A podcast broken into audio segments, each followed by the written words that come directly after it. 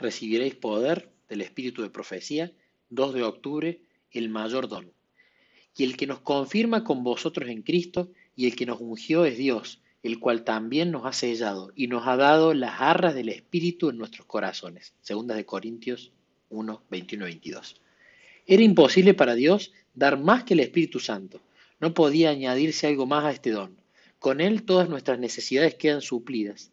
El Espíritu Santo es la presencia vital de Dios, la cual, si es apreciada, generará alabanza y gratitud, y saltará continuamente para vida eterna. La instauración del Espíritu es el pacto de gracia. Pero cuán pocos aprecian este gran don, tan costoso y sin embargo tan gratuito para todos los que quieren aceptarlo. Cuando la fe se aferra a esta bendición, recibimos abundantes bendiciones espirituales, pero demasiado a menudo no es apreciado. Necesitamos un concepto más amplio a fin de comprender su valor. Oh, amor y condescendencia asombrosos. El Señor Jesús anima a sus creyentes a que pidan el Espíritu Santo. Al presentar la paternal ternura de Dios, procura estimular la fe en la recepción del don. El Padre Celestial está más dispuesto a dar el Espíritu Santo a los que se lo pidan que los padres terrenales a dar buenas dádivas a sus hijos.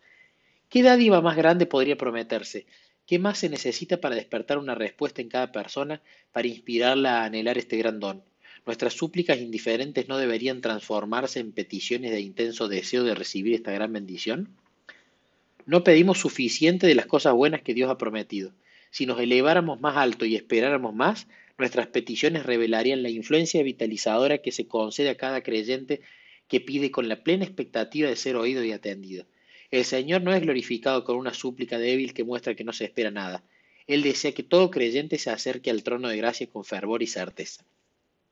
Vamos a hablar ahora diez minutos con nuestro Papá del Cielo, con Jesús, y teniendo en cuenta este consejo, otra buena idea sumamente necesaria cuando pasamos tiempo en oración es pedir el bautismo del Espíritu Santo todos los días.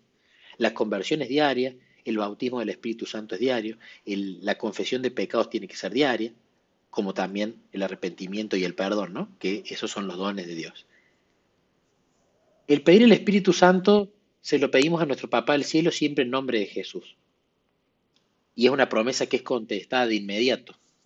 Es como pedir perdón de pecados. Son eh, oraciones que son contestadas de inmediato. En el libro de la oración de Elena habla mucho de esto, de las oraciones que son contestadas de inmediato. Es sumamente importante pedir el Espíritu Santo, pero también es sumamente importante y hace que la oración sea más rica y nos sea más natural cuando se lo fundamentamos. No solo pidiendo el Espíritu Santo para frutos, para por supuesto eh, tener victoria sobre el pecado y por todo ese tipo de cosas, sino que está bueno fundamentar por qué quiero el Espíritu Santo para las batallas que creo que voy a tener ese día. Si ese día me voy a encontrar con alguien que siempre, que no lo soporto, que siempre hace malos comentarios, necesito clamar por el Espíritu Santo y fundamentar por qué lo necesito exactamente. Si ese día voy a dar mi testimonio o voy a hacer una predicación, necesito pedir también el Espíritu Santo fundamentando bien detalladamente por eso que necesito, por la predicación, con lujo de detalles. Si ese día es un día de trabajo, un día de trabajo normal, necesito pedir el Espíritu Santo para que me acompañe Jesús mediante el Espíritu Santo y que podamos trabajar juntos y que yo sea instruido y vaya por el camino de la resolución del problema que tengo en el trabajo de manera eh, natural y de manera instruida, no en lo que mi yo quiera hacer, sino en lo que el Espíritu me dirige. Si ese día tengo que ir a hacer compras, si ese día tengo que llevar a mi hijo al colegio, si ese día tengo que limpiar la casa, si ese día tengo que hacer diferentes tareas, tengo que pedir el Espíritu Santo, porque el Espíritu Santo es quien me va a guiar de la mejor manera para realizarlo. Además, el Espíritu Santo va a ser el que constantemente en la conciencia nos va a recordar, habla con Jesús, permanece en Él, ora sin cesar. Entonces, la oración del Espíritu Santo, de la misma forma que la oración por la confesión de pecados, no tiene que ser rutinaria, repetitiva, un rezo vacío, porque si no, no va a ser respondida, porque no hay sinceridad, y si no hay sinceridad, la oración no es respondida. En cambio, si nosotros vamos y detallamos, eso nos ayuda a ser más sinceros, a que se nos vuelva más natural la oración, que nos guste orar. Y por sobre todas las cosas, al nosotros ser sinceros en la oración, nuestro Papá del Cielo va a hacer su parte. Entonces nos llevamos este consejo cuando todos los días pidamos el bautismo del Espíritu Santo, que fundamentemos por qué lo necesitamos. Ahora vamos a hablar 10 minutos y volvemos. Recibiréis poder del Espíritu de profecía. 26 de noviembre desaparecerá el temor a la testificación, diciendo, ¿no os mandamos estrictamente que no enseñaseis en ese nombre?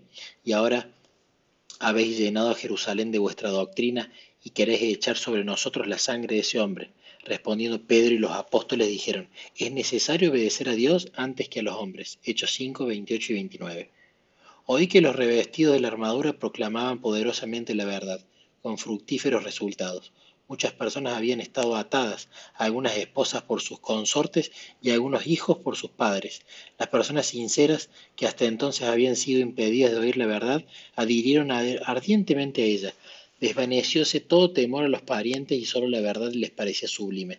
Habían tenido hambre y sed de la verdad, y ésta les era más preciosa que la vida. Pregunté por la causa de tan profundo cambio y un ángel me respondió, es la lluvia tardía, el refrigerio de la presencia del Señor, el potente pregón del tercer ángel. Aquellos escogidos tenían gran poder.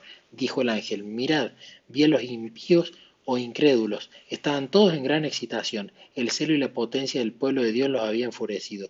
Confusión por doquiera dominaba la confusión. Vi que se tomaban medidas contra la hueste que tenía la luz y el poder de Dios, pero esta hueste, aunque rodeada por densas tinieblas, se mantenía firme, aprobada por Dios y confiada en Él. Los vi perplejos.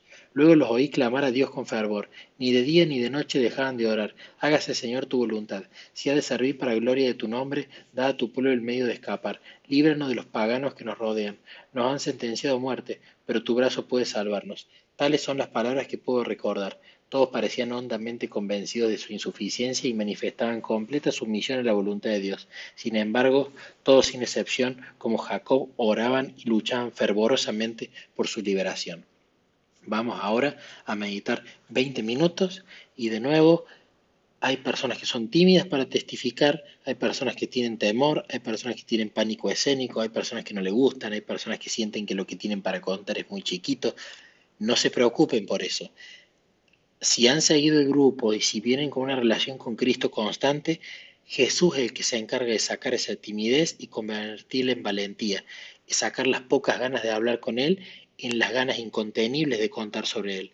Sacar el hecho de que no teníamos testimonios a que empiecen a sucedernos cosas para poder contarlas para su gloria. Entonces no nos desanimemos, pero hagamos el ejercicio si nos es posible.